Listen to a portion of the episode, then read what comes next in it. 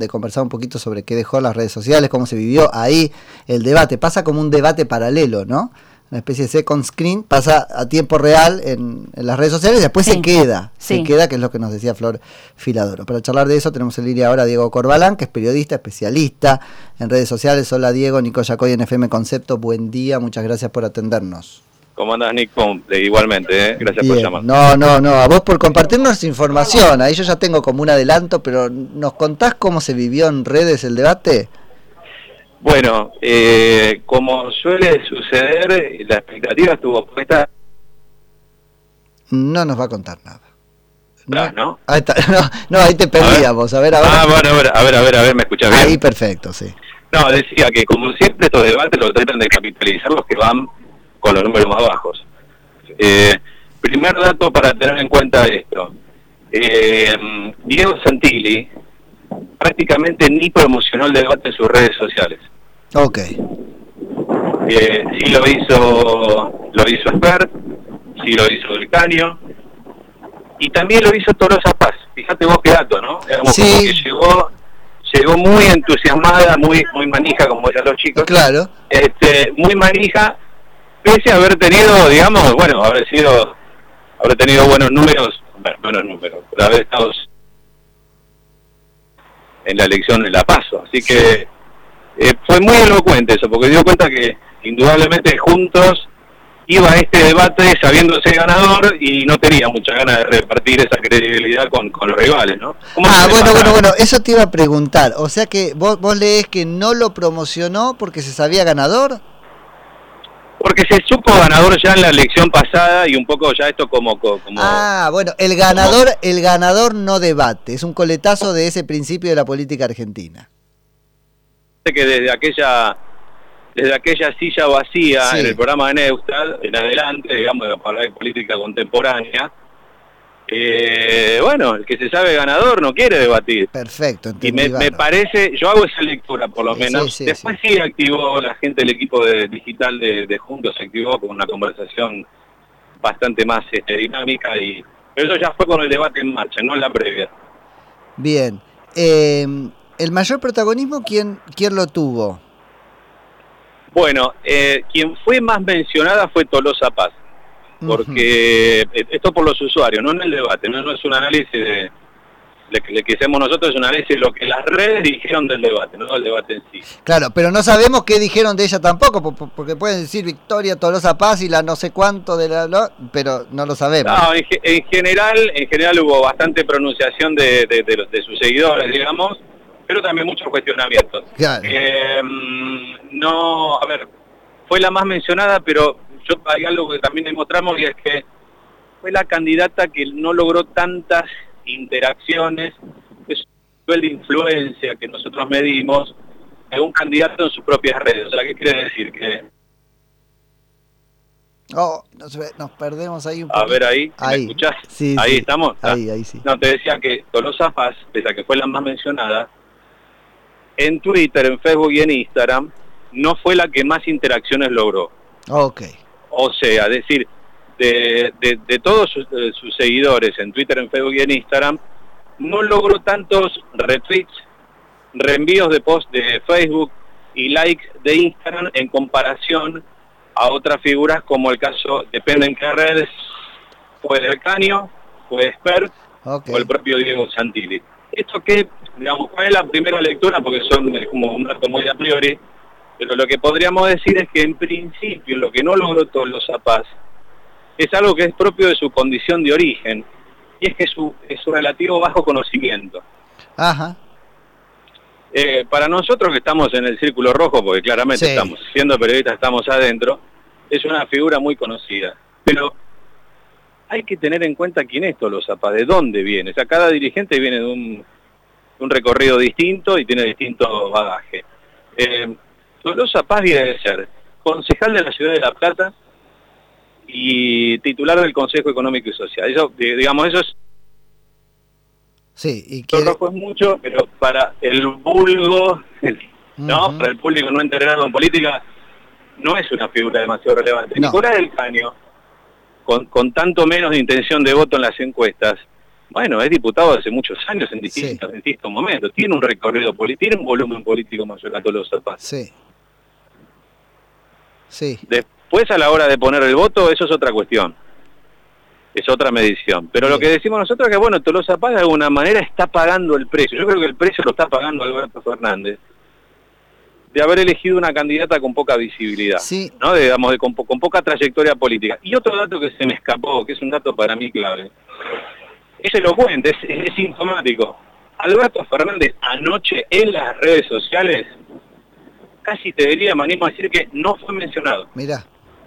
Bueno, que uno podría decir es el éxito de un comando electoral que eligió negarlo, pero claro, cuando lo lees en este contexto donde todos se le animan al presidente, las cosas pasan sin que él las domine, no sabes cómo leerlo. Mirá, si hay algo que era Carlos Menem era un tipo vivo, no más allá de ser bueno. Estaba hace poquito su lemita Menem que su padre le dijo en una charla confidencial, le dijo, mirá hija, lo importante... Ay, no, no, mal de vos no, volvé que justo se cortó. Te pará, a ver. A ver, ahí me, ahí me, escuchás? Sí, dale, que nos dejaste sin el consejo de Menem. Le dijo, le dijo Menem a su hija. Lo importante, hija, no es que hablen bien o mal de vos, lo importante es que hablen de vos. Ah, bueno, sí. Silvia, Silvia, Zuller, Silvia Zuller dice lo mismo. Bueno, es un viejo axioma, sí, obvio, los mediáticos lo saben y los políticos lo tienen mucho más claro. Entonces, Absolutamente. Si vos tenés alguna aspiración política, no importa que hablen mal de vos. Es raro decir esto, porque la gente dice, ¿qué le pasa? Pero es así, no importa que hablen de vos, lo importante es que hablen de vos. Pero eso porque después vos tenés que tener tiempo para corregir esa percepción, porque no podés llegar a la elección con todo el mundo puteándote. Totalmente. Ok. Okay. Eso, eso es una realidad. Pero bueno, digo, es el precio. hay algo que en política se sabe mucho, en consultoría política, y es, acá no importa tanto quién es el candidato, sino qué nivel de conocimiento tiene. Eso mismo. La Cintia Fernández, las Carolina Lozada, los Martín Tetaz. Mira, un dato para reforzar un poco esto, que, es un poco la hipótesis de trabajo esto para entender los números de esta campaña. Mientras que Tolosa Paz y, y Santoro en la ciudad de Buenos Aires, digamos, las dos de todos, Tolosa Paz y Santoro logran entre sumar entre el 70 y a veces el 80% del total de menciones de los cuatro primeros candidatos de la lista. ¿Me explico? Sí. O sea, se quedan con el 80%. Es decir que entre el conocimiento mayor en las listas es por Tolosa Paz o Santoro en la ciudad, ¿sí? Okay. ¿Qué pasa en las listas de Juntos por el Cambio? Bueno, tanto Vidal como Diego Santilli, con suerte aportan el 50%. Hmm. ¿Qué quiere decir? Es decir, que los socios les aportan bastante. Exactamente. Si yo te digo así rápidamente, y vos que sos un tipo recontra conocedor de la política, ¿quién es el número, quién es el número 3 de la lista de Frente de Todos en la provincia de Buenos Aires en la provincia y en la ciudad, rápido. O la cuarta, para hacerte un poquito más. Sí, no, no tenés ni idea. Te va a costar, te va a pensar un poquito. Ya, ya empezó y la mujer y la mujer de Bernie en qué número era que estaba, y entonces te empezás a enredar. Y sí, y yo te digo, y al público común, que no está empapado en la política, se lo preguntamos, ¿vas a ver? Y en algún momento vas a ver, vas a ver el día que vota. Sí. Cuando ve la lista. Si la ve, porque ¿qué hace? Vota en función del primero. Bueno, entonces lo que nosotros decimos es, Juntos por el Cambio, problemas que tuvo, porque llegó una campaña con muchísimos problemas. Sí. Creo que probablemente es uno de los espacios que llegó con más, con más interna, con más ruido interno, con más cruces, y pese a ello, logró, primero, potenciar una marca ya conocida por todos, y esto en las redes sociales se ve clarísimo, porque prácticamente Juntos por el Cambio funcionaba hasta el inicio de la campaña de la, de la PASO, funcionaba como una campaña con el sello, con el cartel eh, con el cartel lumínico apagado. Pero escúchame, no, no, pero, pero digo, paréntesis ahí. Error de campaña, e, es, decir, esto es otra comprobación de una campaña fallida en muchos aspectos, porque le cambió el nombre y seguimos hablando de Juntos por el Cambio. Sí. O sea, le, sirvió, pero lo que querían hacer era, era un camino equivocado. Sí, porque, porque en definitiva para el público son macristas. Sí, claro, sí, sí, sí. Eh, esto es como decir, bueno, eh, eh, Tolosa es más o menos kirchnerista, Santoro, bueno, son kirchneristas. O sea, si estamos de acuerdo con la no intentes siquiera diferenciarte un poquito de que sos más o menos kirchnerista o más o menos macrista. Y bueno, y en, en estos contrastes tan fuertes, Nico, bueno, uno de los que pagó la polarización fue Randazo. Sí. Que no solo demostró ser un candidato muy flojito, ya lo demostró una vez más. Sí sino que además no tiene identidad posible porque queda fagocitado. Mal. Fíjate que en el tramo final del debate terminan teniendo punto de encuentro con Cintia J. Por eso, él, acá llaman los oyentes y se ríen de eso. Faltó que se pusieran a chapar, decía. un paso de comedia. Fue, fue, fue un grotesco político que muestra que las identidades políticas de la Argentina, más allá del macrismo y kirchnerismo, son inviables. Y donde él sintió probablemente, Diego, y esto es interesante, que trae, sintió que eh, lo que venía haciendo su marca hasta ahora no podía sostenerlo en un debate porque iba a ser tratado de incivilizado y qué sé yo. No podía putear y no se le hinchó la vena del cuello. Viste que él cuando es él se le hincha acá, no pudo. Pese a haber tenido, y yo esto es una opinión estrictamente personal, pese a haber sido un muy buen funcionario, muy buen funcionario, que supo reconstruir parte de, lo que quedaba de esos escombros del kirchnerismo eh, cuando fueron la, tragedia de Once, por ejemplo, en 2010. Eh, y pese a tener a Ramiro Ulla como, como jefe, digamos, como, como asesor publicista, ¿no?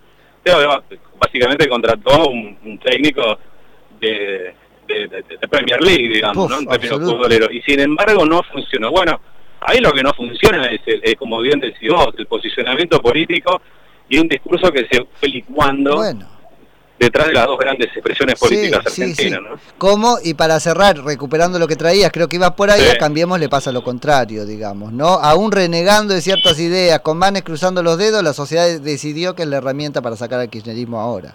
Mira, eh, hace, hace muchos años trabajar en una radio muy, muy importante y un día me enojé con su director de marketing porque me decía, nuestra radio se escucha apagada. Ah. ¿Qué quiere decir eso? Bueno, que hay una base crítica, que aún con el partido político, con el frente en este caso, con interna, aquí no se sabe quién quiere ser presidente o candidato para el 2023, ideológicamente muy cruzados unos con otros, bueno, el electorado quiere que sean algo que no son, sí pero que potencialmente, bueno, o hipotéticamente podrían llegar a ser, pues, el deseo. ¿no? Hay que ver qué hacen los expertos y los, y los Milei de la vida, que en algún punto son bastante más parecidos a lo que el electorado quiere, pero no sé si el electorado quiere que sean ellos. Eh, no, claramente te diría que no. te diría que no. Ayer, ayer Esper se mostró bastante maleducado, si se quiere. puede, ser que a su electorado no le importe. Eh, pero no hay atributo, no hay valoraciones positivas en los candidatos, como decís vos, más allá de la expectativa que hay sobre ellos. Bueno, no importa, lo importante es que esté en contra de él, te diría su electorado. Sí, sí, sí. Eh, y yo creo que, bueno, eso el atributo negativo nunca es un atributo. Okay. O sea, puede servir en términos relativos, pero a la hora de la valoración final me parece que no alcanza. Después lo tenés que volver positivo, hay una cosa medio alquímica, o si no, te, es, un lastre que te lleva al fondo. Es muy difícil, sobre todo cuando son candidatos que tienen poca empatía, que tienen una, fíjate, la, capacidad de empatizar, aunque sea coacheado de Santilli o de Tolosa Paz. Y fíjate la irascibilidad y, la intolerancia de, de que no solamente le molestaba. callate que a mí, vos es que a mí me pasa, yo empaticé mucho más con Esper, pero es que debo estar tan enojado como él parece estar con la política, así que mejor me, lo llevo, me lo llevo al psicólogo al tema, pero... claro, bueno, pero está bien, está bien, pero a él, le costó aceptar la regla de juego, aceptar que, que, del, que, caño lo cruzaba, o sea, no aceptaba nada. Sí, sí, sí. Eh, a ver, puede dejar como siempre, uno deja contentos a los que ya están con vos, pero a la hora de sumar, no sé. Eso, eso quedó clarísimo con todos con quienes hablamos este, hoy. Diego, te agradezco muchísimo la charla y la seguimos en cualquier rato. Abrazo grande y se cortó justito. Diego Corbalán, que es periodista especialista en redes sociales.